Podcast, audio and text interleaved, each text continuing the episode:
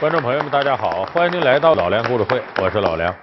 今天这期节目啊，咱们要和大家说说文艺复兴时期的一个了不起的巨匠，名字叫达芬奇。罗浮宫里的蒙娜丽莎，那是达芬奇画的，真好。再说《最后的晚餐》，达芬奇画的漂亮，伟大的画家。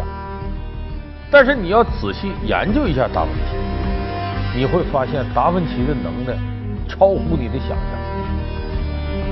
就这个人可不仅仅是个画家，物理学家、光学家、建筑学家、人体解剖学家、病理学家，不是一个简单的爱好者，包括数学，他都有不小的建树。就是似乎那个时代我们能穷尽到的科研领域，没有达芬奇能研究到的，而且任何一个领域他都研究出成果来。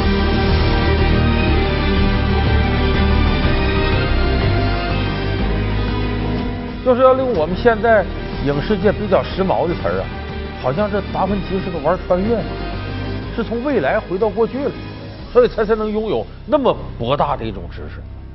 那咱们今天就给大伙儿说说达芬奇为什么被我们认为是一个穿越式的人物。科幻传奇，时空旅行，世上真的存在这样的人？年少成名，全知全能，是天才还是运气？美貌少年，白发智者，哪个才是他的真正面目？欧洲中世纪的奇才，超越了五百年的智慧，文艺复兴的开拓者，书写了怎样的传奇一生？老梁故事会，穿越时空的人，达芬奇。咱们从穿越说起呢，你发现有很多人这个愿意看穿越剧，呃，但穿越剧不一样啊。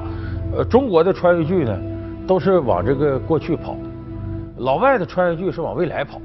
但是不管是中国的电视剧，还是国外的影片，你像什么《星际穿越》这样的好莱坞片子，穿越的主角都有这么几个特点：颜值高、特殊才能、作弊式的超前思维，这是穿越剧主角的三大要素。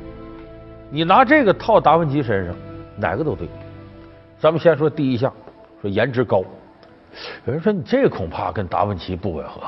你咱历史课本里头有达芬奇一个留的一个自画像，因为达芬奇画画画的好，给自己画，好像就是胡子挺长，有点谢顶那么个老头啊，看着像一个很睿智的长者。